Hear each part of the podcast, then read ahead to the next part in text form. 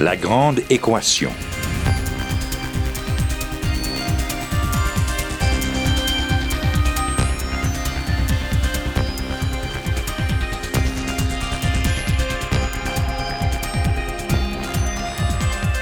Ici Normand Mousseau, bienvenue à La Grande Équation. Aujourd'hui, une agriculture qui goûte autrement.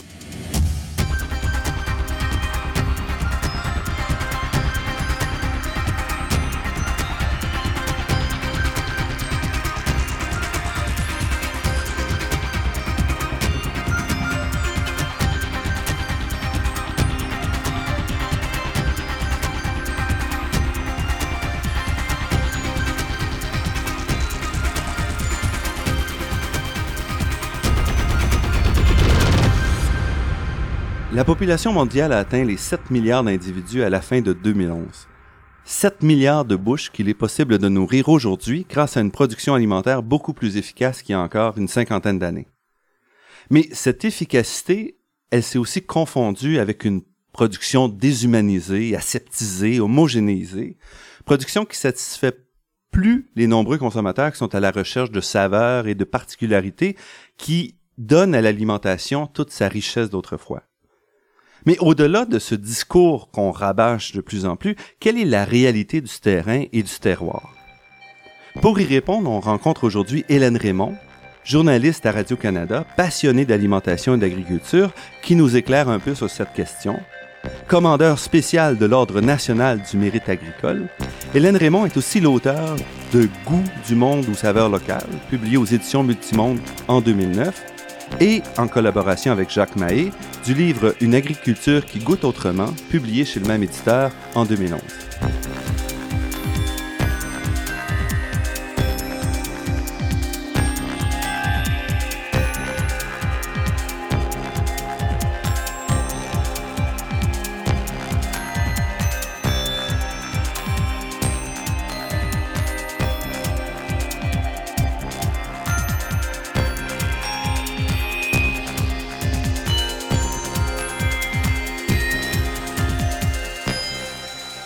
Hélène Raymond, merci d'avoir accepté notre invitation. Ça me fait plaisir, Normand. Vous êtes journaliste, euh, vous vous êtes spécialisé dans l'agriculture et l'alimentation depuis plusieurs années. Qu'est-ce qui vous a amené sur cette voie? Est-ce que c'est une assignation qui a bien tourné ou c'était un choix euh, réel? Je pense que c'est le flux naturel de la vie. Euh, je ne suis pas originaire d'une famille agricole, on va le préciser tout de suite, mais je viens d'un milieu où l'agriculture était très présente. Je suis née à la Pocatière, à la frontière de la côte du Sud et du Bas-Saint-Laurent, là, selon les, les définitions qu'on en fait, selon les frontières qu'on trace de cette région-là. Et euh, la Pocatière, c'est la ville qui a vu naître la première école d'agriculture au Canada. Euh, c'est un institut de technologie agricole. C'était, quand j'étais petite, euh, deux fermes expérimentales, une pour le Québec, une autre pour le fédéral. Et c'était, je l'ai pas raconté souvent, celle-là, c'était les grands camions de Radio-Canada qui arrivaient pour tourner euh, des émissions de télé, euh, les l'ancêtre de la semaine verte ou la semaine verte en tout cas. Euh, ces gens-là arrivaient euh, dans la rue parce qu'il y avait des agronomes tout autour et on s'installait, on faisait de la télé, on faisait de la radio. Il y a des gens que je connais qui travaillaient d'un soleil à l'autre à ce moment-là. Et ça, c'est probablement resté très ancré au fond de moi et c'était présent. Alors le, le décor agricole était présent. on passait nos étés au bord du fleuve, tout près à Rivière-Ouelle. Voyait le pêcheur d'anguilles passer euh, on allait l'achaler littéralement en lui demandant d'y aller avec lui. Alors tout ça, c'est resté là, un peu tapis au fond, et j'ai fait mon chemin, j'ai continué, en sachant toutefois que ce que je voulais faire, c'était d'être journaliste et animatrice. J'ai pas de mérite, j'ai pas cherché très longtemps ce que j'allais faire dans la vie, c'est écrit dans mon album de finissante de secondaire 5. et progressivement, de contrat en contrat, de pige en pige, parce que ça a été ma réalité beaucoup, euh, j'ai commencé à m'intéresser de plus près à ces questions-là, à rédiger des dossiers euh, dès le début des années 90, euh, à traiter les sujets agroalimentaires pour tout compte fait, qui était l'émission de consommation de Radio-Canada. Et un jour, la porte s'est ouverte. le réseau national a décidé de déménager d'un soleil à l'autre et la semaine verte de Montréal à Québec. L'animateur de l'émission de radio n'a pas suivi et c'est à ce moment-là que j'ai eu le poste et que j'ai plongé là-dedans pendant 11 ans, jour après jour, à animer une émission quotidienne. Et c'est là que la richesse de ce milieu-là s'est littéralement dévoilée. Alors, il y avait le terreau, et euh, le fait de pouvoir embarquer dans cette aventure-là, ben, ça a fait ce que je suis aujourd'hui. Oui, quand, on anime une émission quotidienne, on peut pas s'empêcher à ce moment-là de vivre euh, intensément le sujet. Il faut, faut l'aimer, le sujet, en partant. Il faut, euh, il faut toujours avoir cette distance de, de journaliste, euh, cette distance que requiert l'information, mais c'est tellement exigeant, la quotidienne. Hein, on se relève les manches tous les matins, on recommence, c'est la page blanche. Euh, c'était une émission qui était diffusée à l'année, donc sur l'année, il faut trouver les sujets, il faut se laisser inspirer. Ce sont des mandats nationaux, donc il faut s'informer de ce qui se passe ailleurs. Alors, c'est passionnant, c'est nourrissant, c'est enrichissant et ça fait qu'on ne fait que ça pendant des années. Vous savez, quand j'ai dit bonjour aux auditeurs à un moment donné pour aller faire autre chose une année avant de revenir à d'un soleil à l'autre, j'ai dit que j'aurais le temps de lire, que j'avais une pile immense de livres qui m'attendaient, de lectures que j'avais pas eu le temps de faire. Euh, c'est ça la quotidienne. C'est vraiment un engagement de tous les jours, mais en même temps, ce sont des émissions où on a le privilège d'être avec les gens, d'être avec eux, sur le terrain, dans le champ, et d'être aussi dans leur quotidien d'une certaine façon, parce que c'est ça qu'on partage. C'est ce qu'on a partagé avec les agriculteurs pendant longtemps, euh, les réalités climatiques, les réalités du marché, avec les pêcheurs, euh, quand on pense au moratoire sur le poisson de fond. Et la beauté d'une émission comme celle-là, c'est ça, c'est de suivre au jour le jour. Mais c'était euh, aussi une émission qui s'adressait à un public de spécialistes, d'une certaine façon, les agriculteurs, les gens qui vivaient là-dedans. Donc, c'est une émission qui est assez différente des autres émissions beaucoup plus généralistes, normalement, qu'on retrouve euh, à la radio. Oui, vous savez, l'ancêtre de cette émission-là, c'était une émission qui avait été conçue pour former les agriculteurs, pour les informer.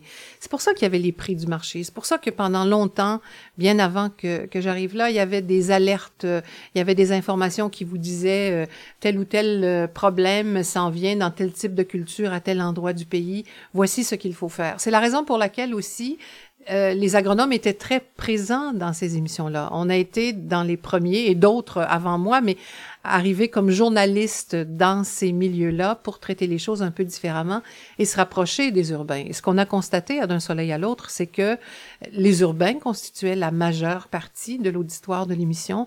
Les urbains intéressés à savoir ce qui se passait dans les champs et ce qui est certain aussi, c'est que les agriculteurs, eux, ben, ils sont embarqués dans, dans Internet progressivement. Ils sont, euh, ils sont allés voir un peu comment ils pouvaient utiliser toutes ces technologies. Du coup, ils n'avaient pas besoin qu'on vienne quotidiennement les informer de ce qu'ils avaient à faire. Euh, ils le savaient autrement et on a pu ouvrir pour faire des émissions qui s'adressaient à Et ça, vous avez vécu cette période-là où vous êtes passé d'un mandat plus spécialisé à un mandat qui s'adressait plus à des agriculteurs, mais vraiment aux, au grand, public, Au grand public. Et on a commencé à parler de d'agriculture urbaine, on a commencé à parler de parcs, euh, de plein air, de nature, d'environnement, et c'est devenu progressivement euh, euh, ce qu'a été d'un soleil à l'autre jusqu'à la toute fin. Par la suite, une version radio de la Semaine verte euh, où on a traité d'environnement, d'agriculture, d'alimentation, et maintenant, à bien dans son assiette, on parle d'alimentation. C'est un peu comme si on avait inversé les choses, c'est-à-dire que plutôt que de partir du champ, on part maintenant de l'assiette. Du consommateur. C'est ça, du consommateur, du point de vue du consommateur, et on tente de voir ce qui se retrouve justement dans son assiette et comment c'est produit. Et sur euh, les 20 ans de, où vous avez suivi cette période-là, quels sont les changements, vous direz, les plus importants que vous avez vécus en termes d'alimentation? Quelles sont les tendances? Qu'est-ce qui a changé en 20 ans? Il y a plusieurs choses qui, euh, qui m'ont marqué. D'abord, la concentration qui s'est poursuivie et qui se poursuit toujours. Euh, aussi euh, des grands chocs. Euh, Donc la concentration à la fois des producteurs, mais aussi des distributeurs et des détaillants. Exactement. Et la concentration des, euh, des citoyens dans les villes aussi. Vous avez 17 milliards d'humains sur Terre, mais 3 milliards et demi d'humains vivent maintenant dans des villes. C'est une réalité euh, de, de tous les pays. C'est la réalité qu'on vit un peu partout, y compris au Québec, avec cette grande concentration montréalaise. Donc ça, ça a changé et ça continue de changer. Qu'est-ce qui a changé? Ce qui m'a marqué beaucoup, euh, c'est, ce sont les moratoires sur le poisson de fond. Ça a été mon premier choc. Euh, j'étais pas là aux effondrements de stock d'anchois du Pérou. Probablement que c'est arrivé avant, j'ai pas le souvenir des dates, mais la morue, je me rappelle très, très bien. Et tout ce qui s'en est suivi d'engagement environnemental, c'est-à-dire la, naissance de ça. Je pense que ça, ça a été un des grands changements des dernières années aussi. Le fait que on ne traite plus les stocks de poissons, euh, l'agriculture, l'état des sols, euh, comme des dossiers fermés, mais qu'on essaie de voir tout ça dans une optique beaucoup plus grande, beaucoup plus large, en considérant les écosystèmes, euh, l'effet des pesticides de toutes sortes sur l'environnement, en ayant aussi ces autres joueurs qui sont progressivement entrés là sur le terrain pour mener une lutte politique autour de ces enjeux-là, les grands mouvements de défense de l'environnement, en ayant aussi euh, assisté à l'arrivée de groupes comme Équiterre, qui a quand même pris une place plus que respectable au Québec avec les Stephen Guilbeault, euh, Laure Varidel et les autres qui sont venus mêler un peu de préoccupation citoyenne à tout ça. Autrement dit, qui nous ont dit et qui ont tenté de dire à tout le monde, euh, cultiver, manger, c'est plus que le, le simple geste qu'on pose quand on s'assoit à table. Ça a des répercussions beaucoup plus grandes. Et ça, à mon avis, c'est un changement majeur dans les dernières années.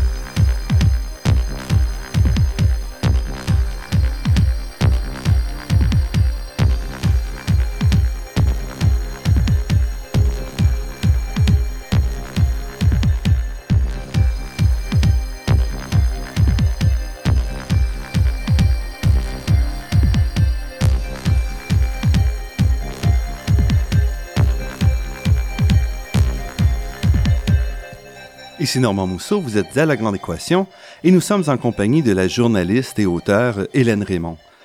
Au-delà de la radio dont on vient de parler, vous avez aussi eu le goût de vous mettre à l'écriture, qui n'était pas dans votre formation initiale. Non, qui n'était pas dans ma formation. J'avais écrit quelques articles euh, bien sûr, quand on fait de la radio, on prend des notes, mais si vous pouviez voir ce que ça donne quand, dans mon cas, j'arrive en onde, c'est raturé. Il y a des notes, il y a des petites idées qui s'ajoutent, euh, même entre le bureau et le studio. Euh, c'est autre chose, l'aventure d'écrire. Et à un moment donné, je me suis dit, bon, pourquoi, pourquoi pas essayer? parce qu'il y a des, des idées qui me trottaient, il y a des liens que je faisais. Donc, à la fin, quand d'un soleil à l'autre s'est arrêté, j'ai commencé à écrire cet essai sur l'alimentation, goût du monde ou saveur locale. Et on, on baignait à ce moment-là dans le grand courant locavore euh, qui peut devenir le localisme, c'est-à-dire qui peut à outrance nous refermer plutôt que nous ouvrir à d'autres réalités.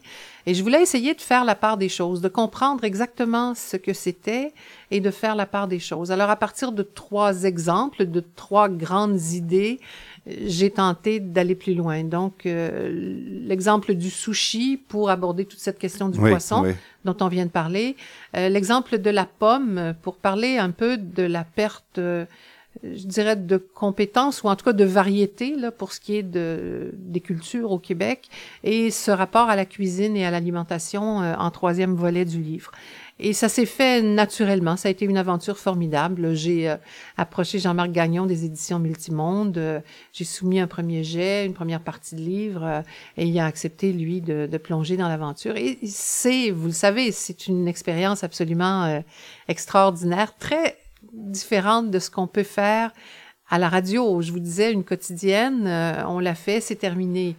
Et on pense tout de suite à la suivante, on, on vient jamais en arrière. Alors que là, on baigne dans, dans le même sujet, dans l'écriture.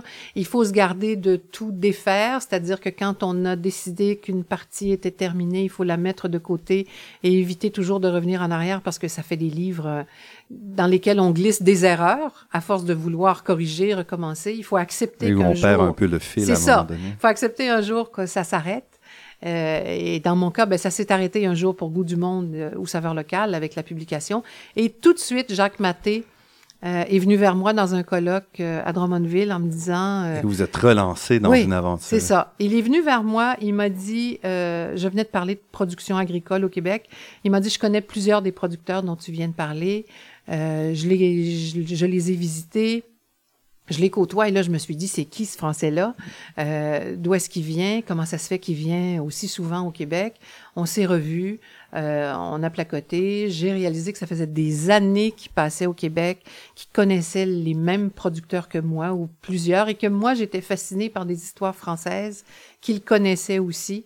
Et là, il a lancé un, un pont, une ligne, une journée en disant pourquoi on n'écrit pas là-dessus. Et, lui, il vient pas des médias, c'est quelqu'un C'est un économiste euh, et c'est un spécialiste du milieu agricole. Donc, il travaille avec les gens, les agriculteurs, les organisations agricoles, les syndicats de producteurs dans les régions françaises. Et c'est quelqu'un qui écrit beaucoup dans les magazines agricoles. Donc, il fait des conférences et il écrit, il raconte ce qu'il voit ailleurs. Et c'est quelqu'un qui, en vacances, va visiter des producteurs, comme moi en vacances, je vais visiter des producteurs et des marchés. Alors là-dessus, on s'est naturellement euh, retrouvés et on a mis un temps fou, Normand, à, à comprendre comment on allait organiser ce livre-là, parce qu'on avait une bien belle intention. parce que c'est vraiment un livre complexe. Donc, dans la première partie, vous faites d'ailleurs un historique un peu de l'alimentation et des changements à l'agriculture et à notre façon, notre rapport à celle-ci depuis un siècle et un peu plus. Ouais vous commencez un petit peu les grands changements. Bon, ça commence à la révolution industrielle qu'on a les premières manufactures de, alimentaires.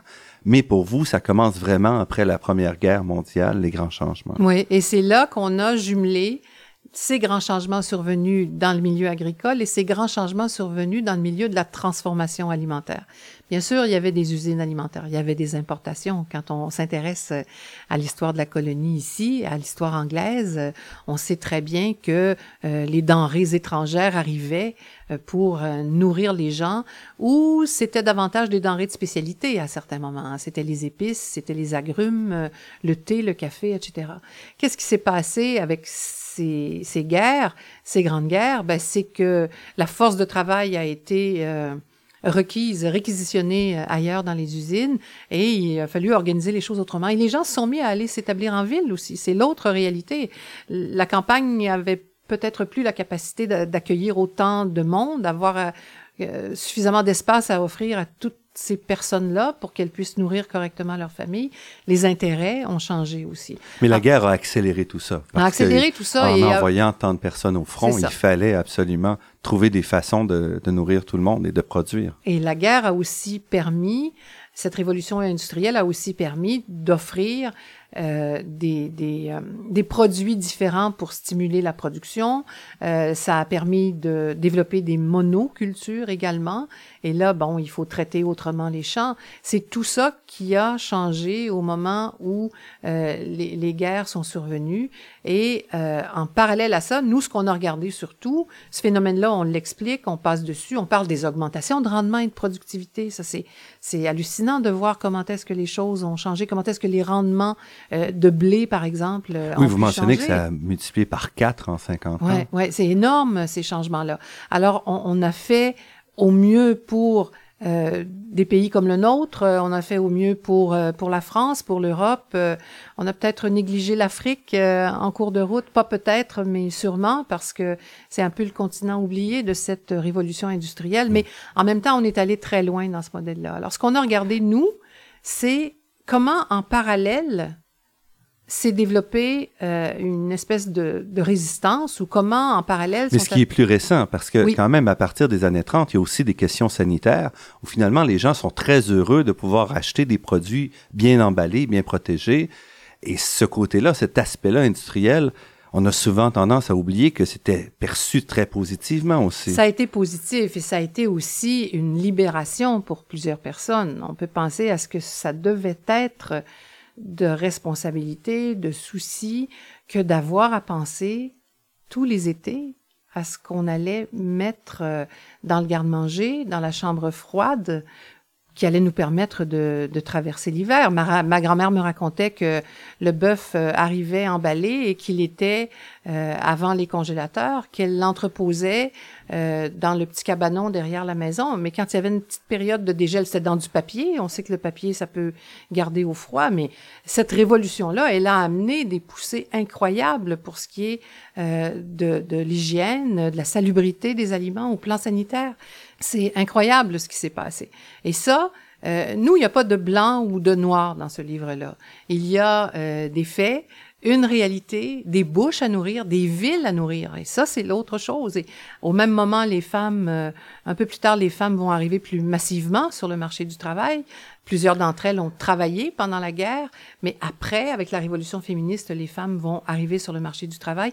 Le rapport à la cuisine va changer et on va souhaiter avoir ces aliments-là aussi pour nourrir la famille et pour que l'alimentation, le fait de faire la cuisine tous les jours, ne soit plus une corvée. Alors c'est tout ça, mais après, il y a des gens qui se sont mis à poser des questions, à soulever des interrogations sur euh, ces façons de produire qui exagèrent à l'occasion, euh, sur le fait que on ne sait plus comment se nourrir, et c'est tout ça qu'on a voulu voir aussi.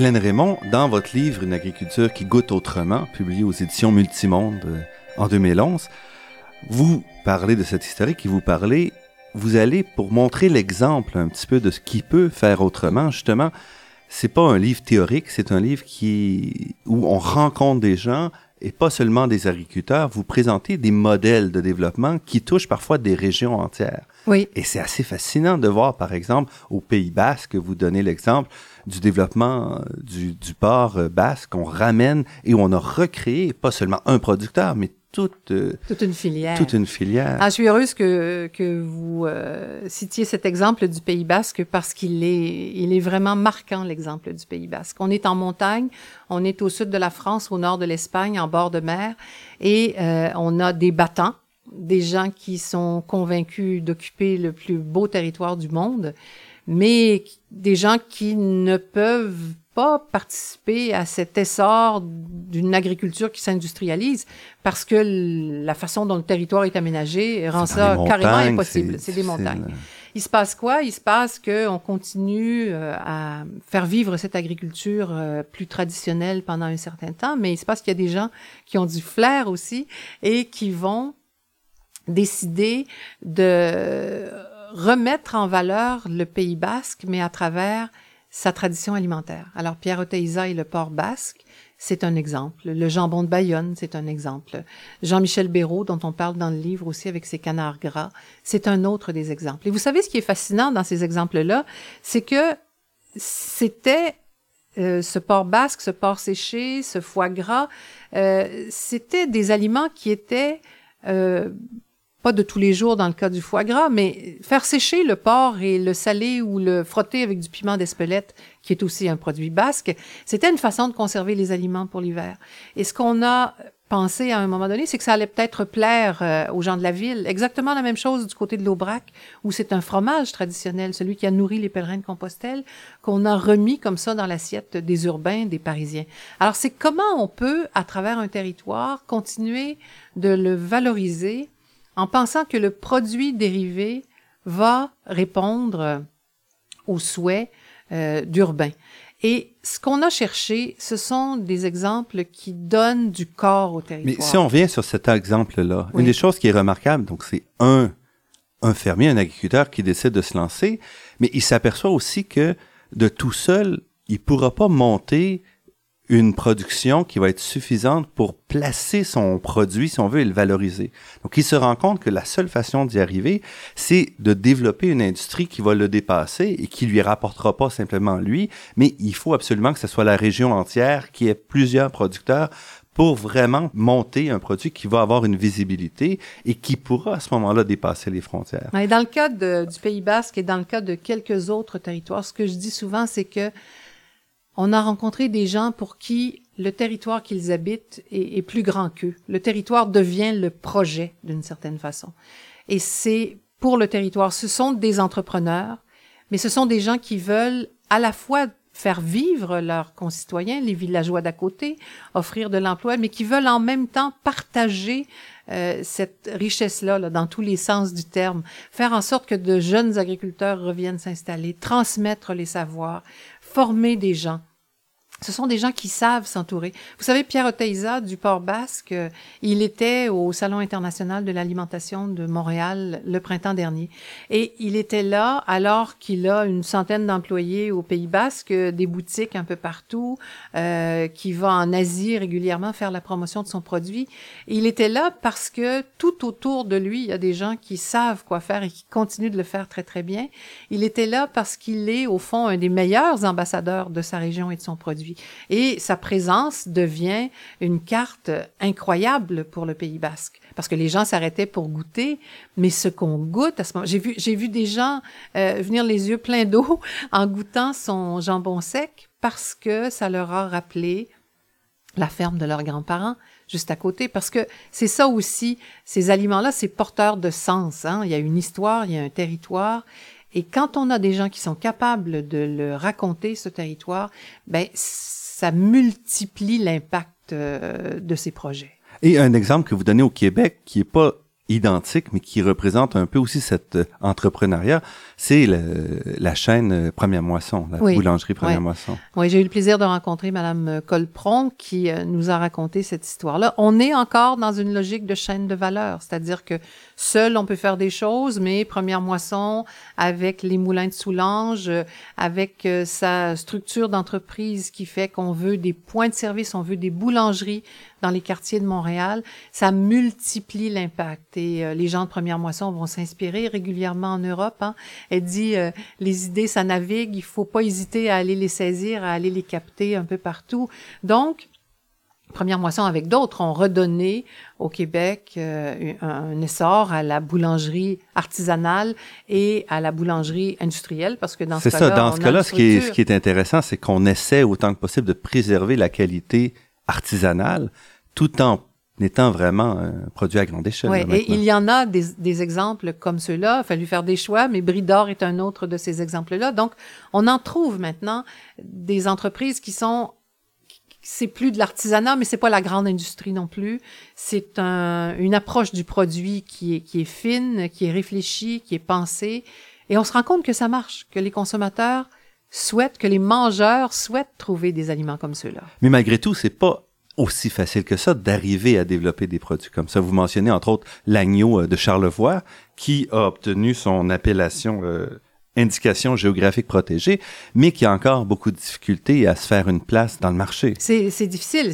on est vraiment dans la niche, on est dans une petite région. On souhaite que, que ça marche, mais ça a été un travail colossal que de monter le cahier des charges. Que, et ça reste difficile. Ça reste. D'abord, l'agneau, ça reste difficile partout. Pas seulement au Québec, ça reste difficile partout. Vous savez, c'est un animal qui demande du temps à atteindre euh, sa taille de mise en marché, mais une fois qu'il arrive en marché, il est tout petit. Oui. c'est pas un porc. oui. c'est pas un porc, il est tout petit. On n'a pas beaucoup de viande, on n'a pas beaucoup de rendement. Alors, il faut le vendre très, très cher pour que ça fonctionne. Mais on sait que la réponse est là, que, que la demande des, des, mangeurs, des consommateurs, elle est là. Alors, qu'est-ce que ça va nous donner? Parce que c'est encore ici un peu un problème de taille critique. Il faut en avoir suffisamment pour donner la visibilité et il faut arriver à là. Et l'intermédiaire, c'est une c'est une étape extrêmement instable. D'où l'importance, euh, à mon avis, et ça c'est une opinion personnelle, mais d'où l'importance des regroupements, d'où la force de ces appellations en Europe. Alors qu'on les appelle appellations, qu'on les appelle regroupements, qu'on développe d'autres modèles ici. Euh, je sais pas où est-ce que où est-ce qu'on va en venir avec tout ça, mais à plusieurs, on fait plus de chemin que mais tout seul. Est-ce qu'on comprend ça au Québec? Est-ce que c'est quelque chose qu'il faut plus développer? À mon avis, je pense qu'il y aurait des choses euh, à faire. Est-ce qu'avec une nouvelle génération de producteurs, avec des plus jeunes qui vont entrer comme ça progressivement dans, dans le secteur.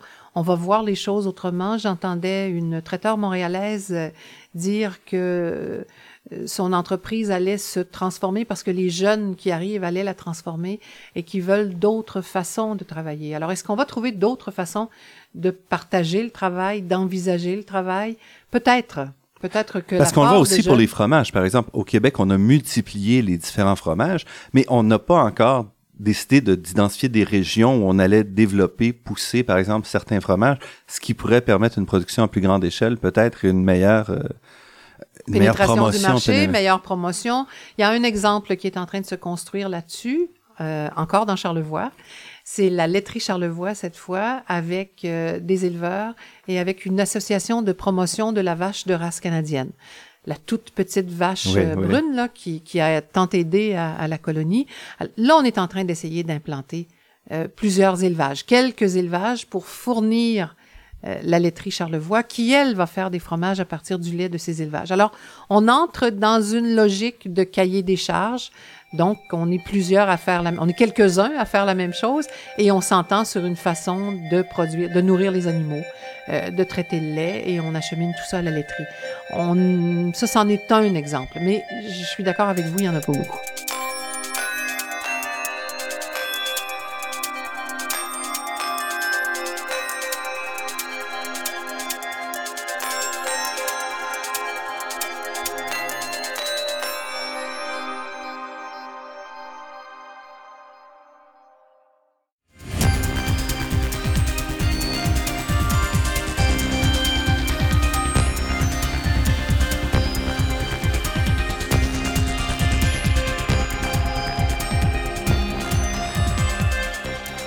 Ici Normand Mousseau, vous êtes euh, sur les ondes de Radio Ville-Marie à La Grande Équation et nous sommes en compagnie d'Hélène Raymond, journaliste à Radio-Canada et auteur du livre Une agriculture qui goûte autrement, publié aux éditions Multimonde. Dans votre livre, Hélène Raymond, vous présentez des expériences en France, au Québec, ainsi qu'au Vermont et en Oregon. Pourquoi ce choix? Vermont, Oregon, euh, Long Island aussi. Pourquoi ce choix? Parce que ce qui se passe en ce moment, c'est qu'aux États-Unis, ça bouge énormément. Et j'ai fait un tour à Madison, au Wisconsin, au printemps 2012, pour aller voir le plus grand marché fermier des États-Unis. 20 000 personnes passent là autour du Capitole de Madison devant les étals, en procession littéralement, parce qu'il n'y a qu'une direction pour marcher, pour aller euh, rencontrer tous ces petits producteurs. Alors ça bouge ici, ça bouge en Europe, mais différemment et ça fourmille aux États-Unis. Ça bouge énormément. Le slow food, ce mouvement-là qui prône le bon, propre et juste euh, pour les producteurs et les consommateurs. Donc, je déteste le nom d'ailleurs parce que on prend un nom mondial pour en principe favoriser un truc qui est local, avec une individualité euh, régionale.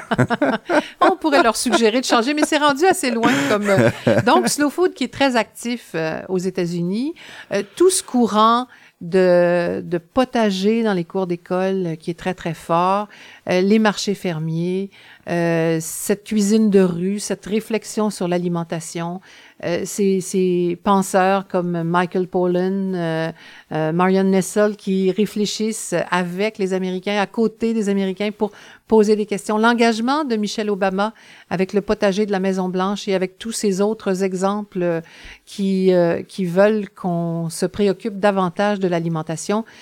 Il se passe des choses aux États-Unis en ce moment. Et c'est plus qu'anecdotique, à votre avis? Je pense que c'est plus qu'anecdotique.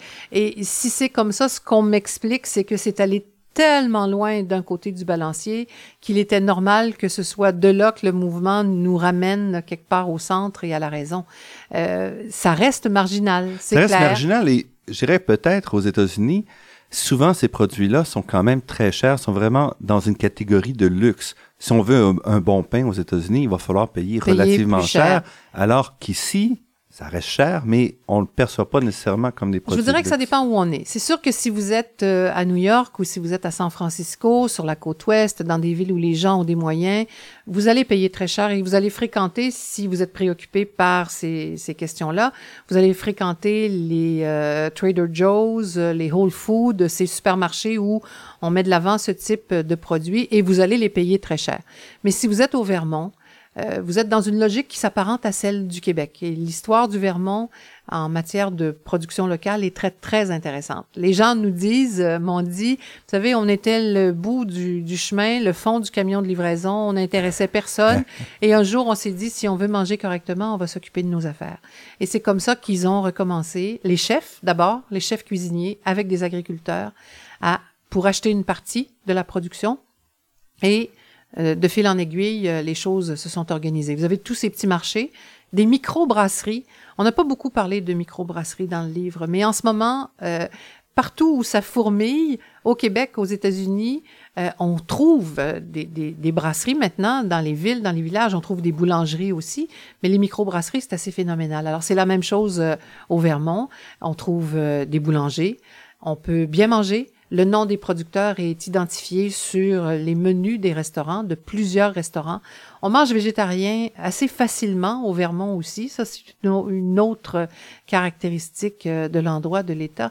Alors, avec une production fromagère assez euh, impressionnante, une quarantaine de micro-fromageries pour une population d'un peu plus de 600 000 habitants. Euh, et de grandes entreprises laitières aussi. Alors tout ça mis ensemble, ça valait la peine d'aller voir ce qui se passe au Vermont.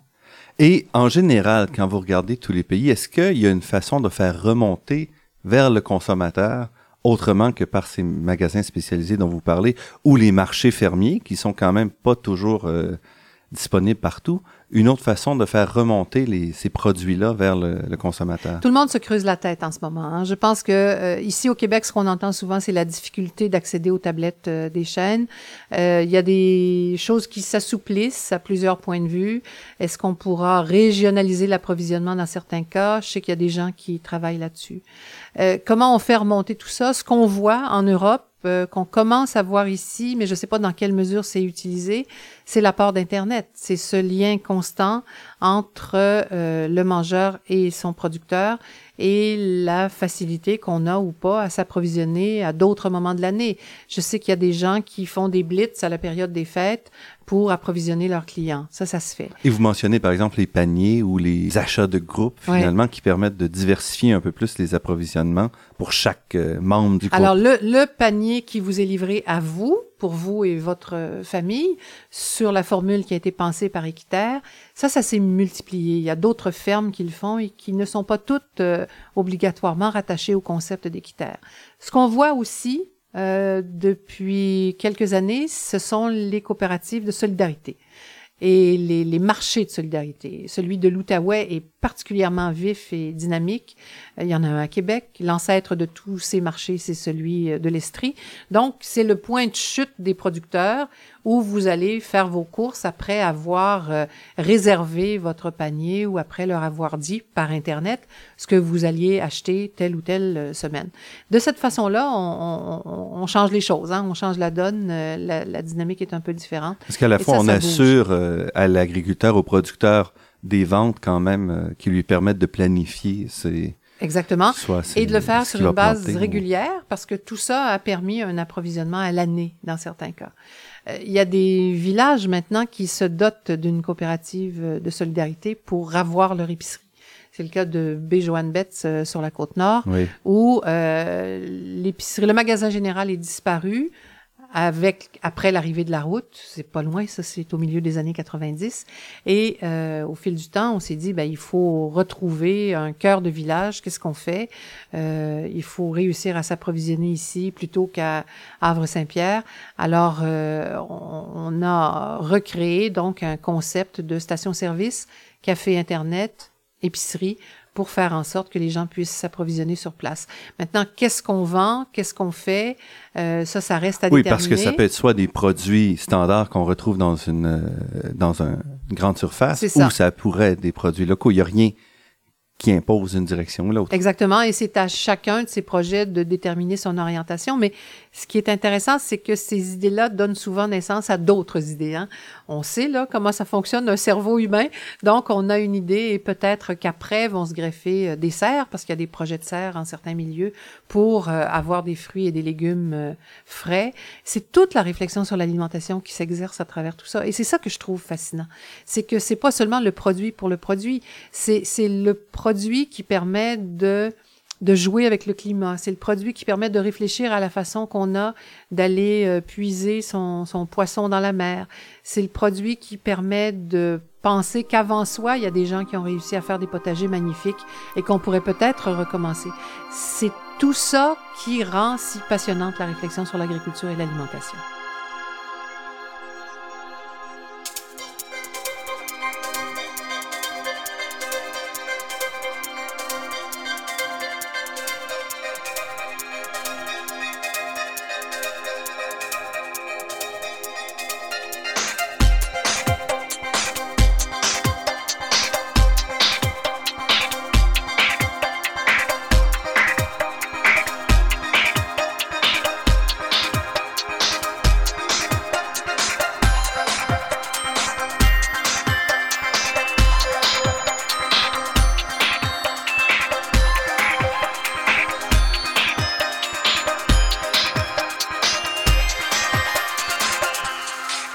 Raymond, quel est l'avenir pour cette production différente? Au moment, par exemple, où le Canada s'apprête à, laisser tomber les, euh, les grands régimes de... Euh, gestion de l'offre. De gestion de l'offre, voilà, par exemple. On ne sait pas ce qui va arriver avec la gestion de l'offre. Quel est l'avenir de tout ça? Je pense que le grand mérite euh, de ces productions-là, c'est de donner un sens à l'alimentation, c'est de rappeler, c'est d'offrir un contrepoids d'abord, euh, Parce qu'on a quand même besoin de la production à grande échelle industrielle. On a besoin de la production à grande échelle, on a besoin de se nourrir de cette façon-là, mais on a besoin de tout. Euh, je pense que ce qui fait la richesse euh, des écosystèmes, si un écosystème est riche et en santé, c'est en raison de sa diversité. Ben, de la même mhm. façon, quand on se retrouve devant notre assiette, ce qui fait la richesse de ce qu'on a devant nous, c'est la diversité de ce qui est derrière. Alors, de toutes sortes de modèles, des modèles qui se répondent, des idées qui s'échangent. Ce modèle euh, de concentration, d'industrie, il est d'une remarquable efficacité. On le dit dans le livre. Ça fonctionne, ça fonctionne Et ça permet aux gens de se nourrir même avec une fraction qu'on n'a jamais vu, très très faible nos revenus finalement. Combien de temps ça va pouvoir tenir? Ça, c'est une de mes questions. Le jour où on tiendra compte de, du coût de tous les intrants, euh, du, des coûts du transport, par exemple, euh, on verra euh, ce que, ce des que ça coûts va de l'impact sur le restant de l'écosystème. Exactement. Si on avait tous tous les coûts là, qui étaient compris dans ce qu'on mange, on paierait peut-être un petit peu plus cher les fraises de Californie en, en plein milieu d'hiver. Mais je pense qu'il faut, d'une certaine façon, et on le voit aussi par certaines politiques publiques, il y a un soutien qui est accordé un peu plus euh, depuis la commission Pronovo, avec euh, toute la réflexion sur l'agriculture. On sent très bien qu'il se passe quelque chose. Qu'est-ce que ça va devenir? Ben, c'est aussi de la responsabilité de ceux qui transforment et qui produisent. Comment est-ce qu'on va faire en sorte de se regrouper pour être plus fort pour aller plus loin, pour aller sur les marchés, comment on va réussir à euh, travailler ensemble? Euh, vous êtes un excellent producteur de bleuets, je fais un produit dérivé qui est extraordinaire. Est-ce qu'on peut travailler ensemble? Est-ce qu'on peut voir ensemble l'avenir d'une entreprise commune? Euh, ce sont les questions qu'on pose dans ce livre-là. Et c'est la force du groupe qui va permettre à ces productions-là et c'est pas seulement la production pour la production, c'est la production pour son impact sur le territoire, son impact sur la Gaspésie, sur les îles de la Madeleine, sur la région de, Charlevoix, partout. Euh, vous savez, les îles de la Madeleine, c'est un modèle qui est absolument extraordinaire. C'est une histoire extraordinaire parce que ça commence avec euh, le pied de vent, euh, avec Benoît Arsenault du fumoir d'antan et quelques autres. Des gens qui jardinent et qui cultivent un peu ça fonctionne bien, ça répond bien. Et s'ajoute euh, les cochons tourons, euh, s'ajoute euh, du veau, s'ajoute une microbrasserie, s'ajoute euh, la relance de la culture de la pomme de terre. Je pense qu'ils sont autosuffisants maintenant. C'est un peu normal hein, qu'on cultive ces pommes de terre. Oui, oui. hein? En Amérique du Nord, en 2012, qu'on arrive à, à, faire ça tout seul. Mais c'est tout ça qui fait la richesse des îles de la Madeleine aujourd'hui. Et ça fait quoi? Ça fait que les insulaires ont devant eux des aliments qui n'ont pas beaucoup voyagé à côté d'autres qui sont exotiques et qui les régalent, bien sûr, ça fait aussi une force d'attraction incroyable pour les touristes. Ça, ça bonifie l'image de marque, finalement, des îles et ça fait que ça attire des gens, que ça retient des gens et tout ça, ça contribue à la qualité de vie. Et vous avez, dans votre livre, vous rapportez des expériences au Québec, comme vous mentionnez maintenant, aux États-Unis, en France et un peu en Italie. Qu'est-ce que vous retirez de, des leçons de, tous ces pays pour assurer une agriculture différente? Ce qui nous a frappé, Jacques Maté et moi, c'est que la plupart de ces histoires reposent sur une personne, une âme, une flamme, un ou une visionnaire, quelqu'un qui va mettre 20 ans, 30 ans à suivre le même chemin, quelquefois à se retourner pour voir d'où il vient, pour savoir où il va, le savoir un peu mieux. Mais des gens qui ont senti que des choses étaient en train de se passer. Une des âmes de ce livre-là, c'est André Valadier de la coopérative Jeune Montagne en Aubrac. Hein, on est au centre de la France, on est en région de montagne, juste en dessous de la zone de Roquefort. Euh, on peut bien importer du maïs pour nourrir les vaches et nourrir des porcs, mais ça coûte extrêmement cher et on décide de ne pas le faire. Alors qu'est-ce qu'on fait? On relance la race Aubrac, qui est une race très rustique. Une race de, de bovins. Bovine, c'est ça, pour euh, le bovin de boucherie.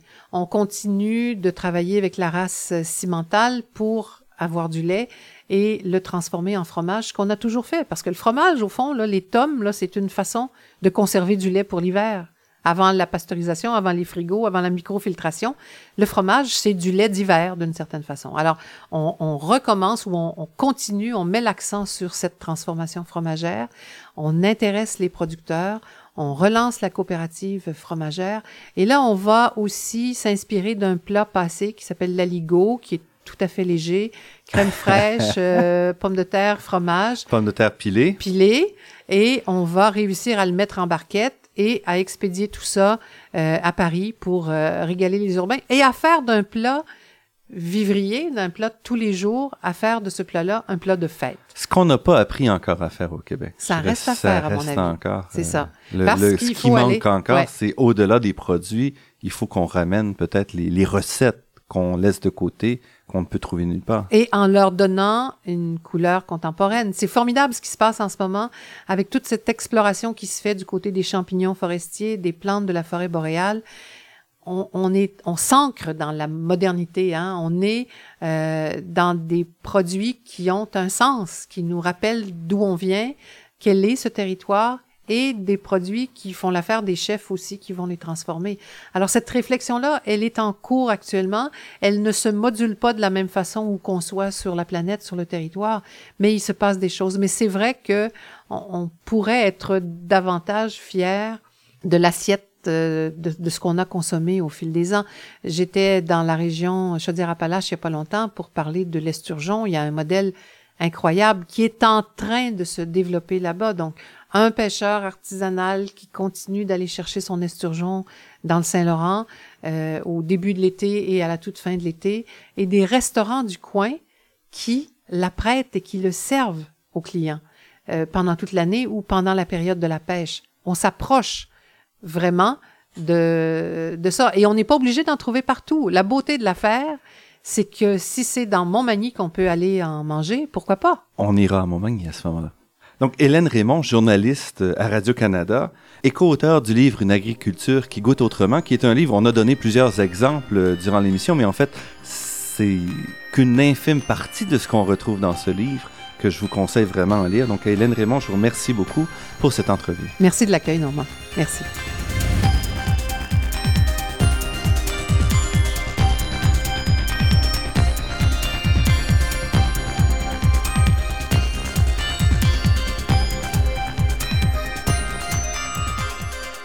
Je remercie Daniel Fortin à la technique et pour la musique originale de La Grande Équation, Marc-André Miron, site Internet, et Ginette Beaulieu, productrice déléguée. Je remercie aussi Athéna Énergie, fournisseur de gaz naturel et commanditaire officiel de La Grande Équation, pour son soutien à la promotion des sciences auprès du grand public. Je remercie également le Fonds de recherche du Québec et la Fondation familiale Trottier pour leur contribution à la production de cette émission, ainsi que la Fondation des chaires de recherche du Canada et l'Université de Montréal. Vous pourrez réentendre cette émission en vous rendant sur le site Internet de La Grande Équation. L'émission est également disponible sur la page Université de Montréal de iTunes U. Et c'est Normand Mousseau. Au nom de toute l'équipe, je vous dis à la semaine prochaine. D'ici là, restez à l'écoute de Radio Ville-Marie pour découvrir votre monde sous toutes ses facettes.